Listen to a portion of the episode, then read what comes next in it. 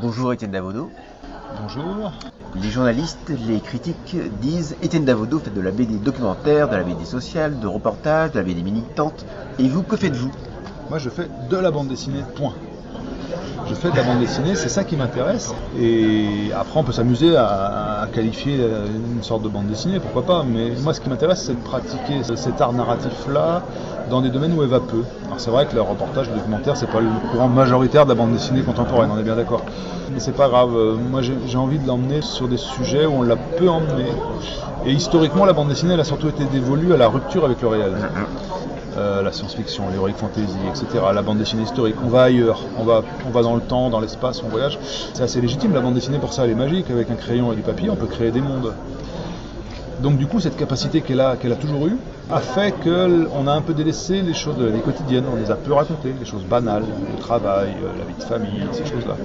Donc depuis 15-20 ans, c'est quelque chose qui moi m'intéresse d'aller explorer. Alors bon, on n'est pas nombreux, c'est un petit, c'est un petit courant et, ça n'est pas quelque chose qu'on fait contre le reste de la bande dessinée, c'est quelque chose qu'on fait à côté, qu'on fait en plus. Donc je fais de la bande dessinée absolument. Est-ce que vous vous sentez un peu rebelle par rapport à cette bande dessinée de science-fiction, de héros musclés, d'héroïnes pulpeuses et ainsi de suite? Ah non, pas du tout, non, non. C'est un courant de la bande dessinée qui est très présent, qui est économiquement assez puissant. Qu'on le veuille ou non, participe à la définition de la bande dessinée. Alors c'est pas une bande dessinée que, que je lis, c'est pas une bande dessinée que je fais encore moins évidemment. Elle a une validité incontestable, évidemment. maintenant, voilà, le propos c'est juste de dire qu'à côté de cette bande dessinée, euh, dont la suprématie reste probablement incontestable pour un moment, euh, c'est comme ça, il n'y a pas de problème, d'autres formes de bande dessinée peuvent exister. Le reportage, le documentaire, l'autobiographie, et même des choses encore plus, plus radicales, plus expérimentales, qui, sont une bande dessinée plus picturale, voilà, de, il y a Loubapo, il y a des choses comme ça. Bon je crois que la bande dessinée gagne beaucoup à, assumer sa variété. On n'est pas obligé de rester sur les autoroutes qu'on prétend être les goûts des lecteurs. Je me méfie beaucoup de ça, de, gens qui présupposent des goûts de lecteurs et qui vont dessiner quelque chose en espérant que ça va tomber pile dans les goûts d'un éventuel lectorat. Moi, je bosse pas du tout comme ça. Je fais les livres que j'ai envie de faire en espérant qu'ensuite on trouve leur lecteur. Mais ça, je fais rien pour en quelque sorte. Vous travaillez souvent seul, mais comment ça se passe lorsqu'on travaille avec quelqu'un comme Richard Leroy qui ne connaît pas la bande dessinée? Alors, il faut que les choses soient bien claires. Je travaille seul sur ce livre en tant qu'auteur. En tant qu'auteur, En tant qu'auteur, le livre le livre n'est signé que de moi, comme son vin n'est signé que de lui. On a gardé chacun nos prérogatives sur nos domaines, mais l'idée de faire de la bande dessinée documentaire avec des gens, mmh. et non pas sur des gens, c'est un truc qui m'intéresse depuis longtemps, que j'ai déjà pratiqué dans, un livre comme Rural ou Les mauvais gens. Mais ça n'empêche pas que je, suis seul maître à bord. C'est-à-dire que même si je, fais le livre avec eux, euh, je fais mon livre. C'est moi qui le fais. Et c'est moi qui, en ai le gouvernail absolument. Dans cette mesure-là, ça pose pas vraiment de problème. La, seule contrainte, c'est que ça représente beaucoup plus de travail, puisque à toutes les étapes d'un livre de bande dessinée classique s'ajoutent euh, les étapes de rencontre, de discussion, de repérage, de documentation, de validation par les personnes à qui je fais lire les pages dans lesquelles elles figurent, correction éventuelle. Donc voilà, c'est des livres qui, génèrent beaucoup de travail, mais euh, c'est la seule différence, c'est pas très grave. Vous dites que le découpage est instinctif. Comment se passe ton travail alors lorsque tu travailles avec quelqu'un pour ce découpage? Ben, En fait, le découpage d'une scène, c'est vraiment là que tout se joue en bande dessinée. C'est vraiment le centre du récit.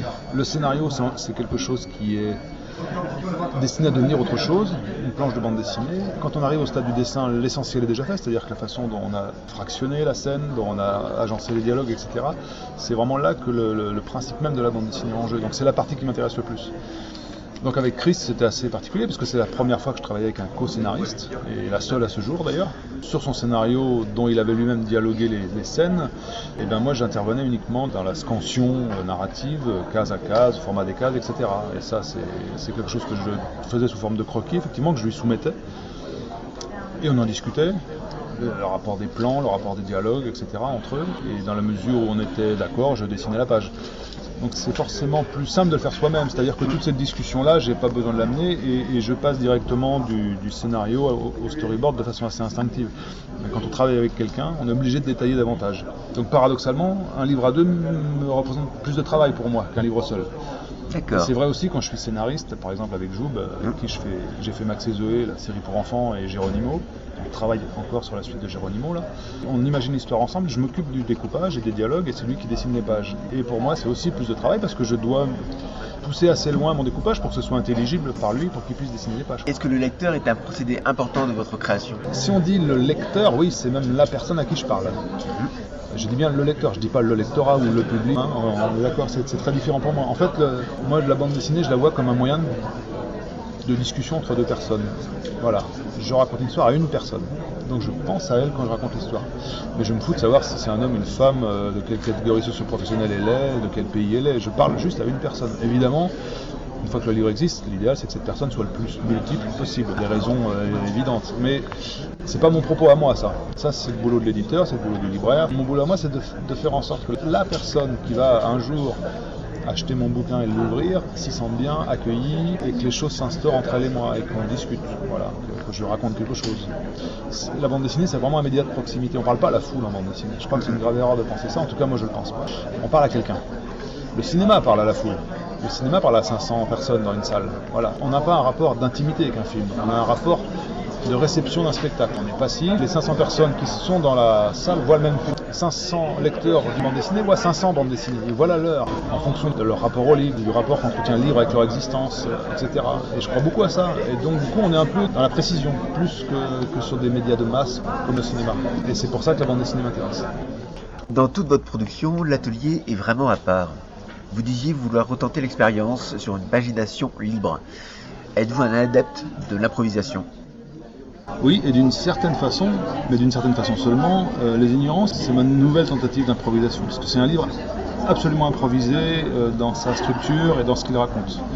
L'atelier, c'est un livre, bon, c'est vraiment un petit livre expérimental qui a consisté pour moi à dessiner directement les pages à l'encre, sans retouche, sans scénario préalable, dans une espèce d'écriture automatique. À réaliser, c'est vraiment un truc très intéressant. Et c'est vrai que la seule contrainte que j'avais, c'était que j'avais une pagination assez réduite d'ailleurs, mais qui, m'était imposée par la collection de l'éditeur. Je m'en suis sorti comme ça. Sur les ignorants, j'ai proposé le principe du livre à mon éditeur Claude Gendreau. Ça a tenu en 5 minutes de discussion autour d'une bière. Je dis voilà, un vigneron, un dessinateur qui ne connaissent pas le métier l'un de l'autre. Moi je bosse dans ces vignes, lui il va lire de la bande dessinée, on va avoir des auteurs, on va avoir des vignerons, point. Pas de scénario, pas de synopsis, pas de découpage. Je te livrerai rien d'autre que ce que je viens de te dire. Si tu veux faire le livre, on le fait. On fait un contrat et on y va. Et il m'a dit oui. J'ai ce luxe-là de bénéficier de la confiance de mon éditeur. Mais tout le reste a été improvisé, c'est-à-dire que je suis parti dans les vignes de Richard Leroy. Il nous est arrivé des choses, on a discuté, il a lu des livres, on a rencontré des gens et je racontais ça au fur et à mesure sans aucun plan préalable. C'est-à-dire que j'étais uniquement en position de réception d'informations, de scènes, d'anecdotes que je choisissais ou non de, de mettre dans le livre. Donc, mais c'est vrai que l'idée de préparer très largement à l'avance un livre m'emmerde de plus en plus. J'aime bien l'idée de se jeter dans quelque chose et puis de eh ben, d'improviser, c'est-à-dire de, de faire avec ce qui nous arrive, et quitte à être coincé, quitte à devoir faire marche arrière. Est-ce que justement ce n'est pas dangereux? Si, mais c'est ça qui m'intéresse. D'accord. Rien ne m'emmerderait plus que de recevoir ou d'avoir écrit un scénario avec tous les dialogues à la virgule que je dois juste dessiner pendant des mois après, ce qui sera un travail d'exécution. C'est pas comme ça que je conçois la bande dessinée. Pour moi, c'est un truc vivant, donc il faut la figer le plus tard possible. Et quand on prépare longtemps à l'avance, comme ça, voilà, on a, on a clos la chose et on n'a plus qu'à la mettre au propre en quelque sorte. Et là, moi, je, je m'ennuie terriblement. J'ai besoin des surprises, des contre-pieds, j'ai besoin d'être coincé. Alors évidemment, quand on le laisse, c'est pas rigolo. Oui, on est On se d'accord. retrouve euh, dans une situation où il faut balancer quelques pages parce qu'on est, ça se passe pas, il faut recommencer autre chose. On peste, on dit c'est idiot comme jeu. Mais au final, c'est quand même assez intéressant. Autre production à part, La Tour des Miracles. Une adaptation. Est-ce qu'il y en a d'autres qui viendront? La Tour des Miracles, c'est un truc assez particulier. Ça vient de plusieurs choses. D'abord, de l'envie que j'avais de travailler avec David Prudhomme, qui est pour moi un des plus grands dessinateurs actuels. Un vrai virtuose c'est un que j'admire énormément. Euh, il se trouve qu'en plus on est amis, mais en tout cas, à l'époque, on se connaissait pas bien et comme j'avais vraiment envie de travailler avec lui et qu'il n'était pas indifférent de ma façon d'écrire, on s'est cherché un terrain commun. Et puis en se téléphonant comme ça, on entendait souvent du brassin en fond sonore et, donc on s'est aperçu qu'on était tous les deux des accros de Tonton Georges. Et donc c'est lui qui m'a dit, ben voilà, La Tour des Miracles, son seul roman dont j'avais entendu parler mais je n'avais jamais lu. Je l'ai trouvé dans une bibliothèque à Bordeaux. Et c'est un truc qui n'est plus disponible depuis 25 ans à peu près. Donc le, le roman était introuvable. C'était donc... euh, non, attends. C'est quand les 11 septembre? En septembre 2001. On a attaqué la tour, si j'ose dire, le, le 11 septembre 2000. D'accord. On s'était coupé du monde pendant 4 ou 5 jours sur l'île de Ré et en repartant, en allumant la radio, j'ai entendu ce. Voilà. On a obtenu les droits de ce roman, introuvable, méconnu même des Brassinsophiles. On a pu euh, contacter le neveu de Brassens qui est son ayant droit. On a pu aussi contacter celui que Brassens appelait Gibraltar, qui était son secrétaire particulier, qui, vit toujours à l'impasse Florimont, là où vivait Brassens jadis, chez Jeanne. il nous a reçus là-bas deux ou trois fois. C'est formidable d'être dans la chambre de Georges Brassens, c'est un truc assez étonnant. Cette adaptation-là, elle avait comme vocation de faire revivre un récit inaccessible de Georges Brassens. Pour moi, de pouvoir travailler avec David Prudhomme, c'était une expérience formidable pour moi. Voilà, c'est une adaptation qui avait au moins deux raisons, et puis on y a pris beaucoup de plaisir. J'en ai pas d'autres de prévues pour l'instant, parce que voilà, je ne veux pas me cantonner à ça. Il y a beaucoup d'adaptations de romans en bande dessinée en ce moment. Parfois c'est trop scolaire, c'est trop appliqué, c'est trop près du texte initial. J'aime bien qu'une adaptation s'empare d'un roman pour en faire un truc qui soit vraiment différent. Le Hibicus de Rabaté, par exemple, à mon avis, est vraiment symptomatique de ça. C'est vraiment intéressant pour ça. C'est un, roman un peu ancien, un peu méconnu, qui est devenu en bande dessinée un truc extrêmement puissant, euh, avec une vraie charge émotive, etc. Et enfin, l'adaptation de roman, elle, doit se faire qu'à ces conditions-là. Il faut, il faut que l'adaptation se hisse au moins à côté de, du texte adapté. Est-ce que votre qualité de directeur de collection vous a servi par la suite?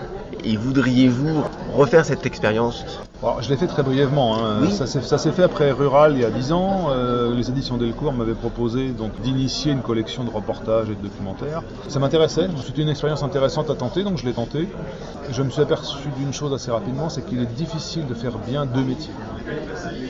Il n'était pas question que je renonce à mes propres livres en tant qu'auteur, et il n'était pas question que je sois éditeur au rabais. Quoi. Si je le faisais, je le faisais vraiment bien. Donc au bout de même pas un an, je crois que j'ai dû constater que je ne pouvais pas faire les deux et que, et que le temps que me prenait le travail d'éditeur m'empêchait de dessiner. Donc voilà, j'ai dû trancher. Évidemment, j'ai tranché pour mon métier d'auteur. J'y suis revenu en quelque sorte.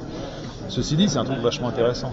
J'y suis revenu un peu ici même à Quai des Bulles il y a quelques années. J'ai dirigé l'édition d'un livre qui s'appelle D'un quai à l'autre, euh, voilà, c'est une expérience très ponctuelle. Maintenant, voilà, euh, je sais qu'entre les deux, mon choix est clairement fait, donc euh, je ne pense pas que j'y reviendrai tout de suite.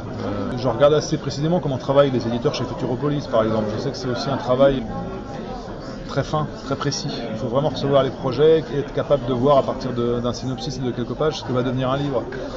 Et ça demande des aptitudes que j'ai pas assez travaillé personnellement pour le faire bien. Quand je regarde bosser Sébastien Nedig ou Claude Gendreau, je vois qu'avant d'arriver à la cheville de ces mecs-là, il faudrait aussi des années et que je ne vivrai pas assez vieux pour tenter tout ce que j'ai envie de tenter. Très bien. Bah écoutez, merci beaucoup et puis bon courage pour la suite. Merci bien.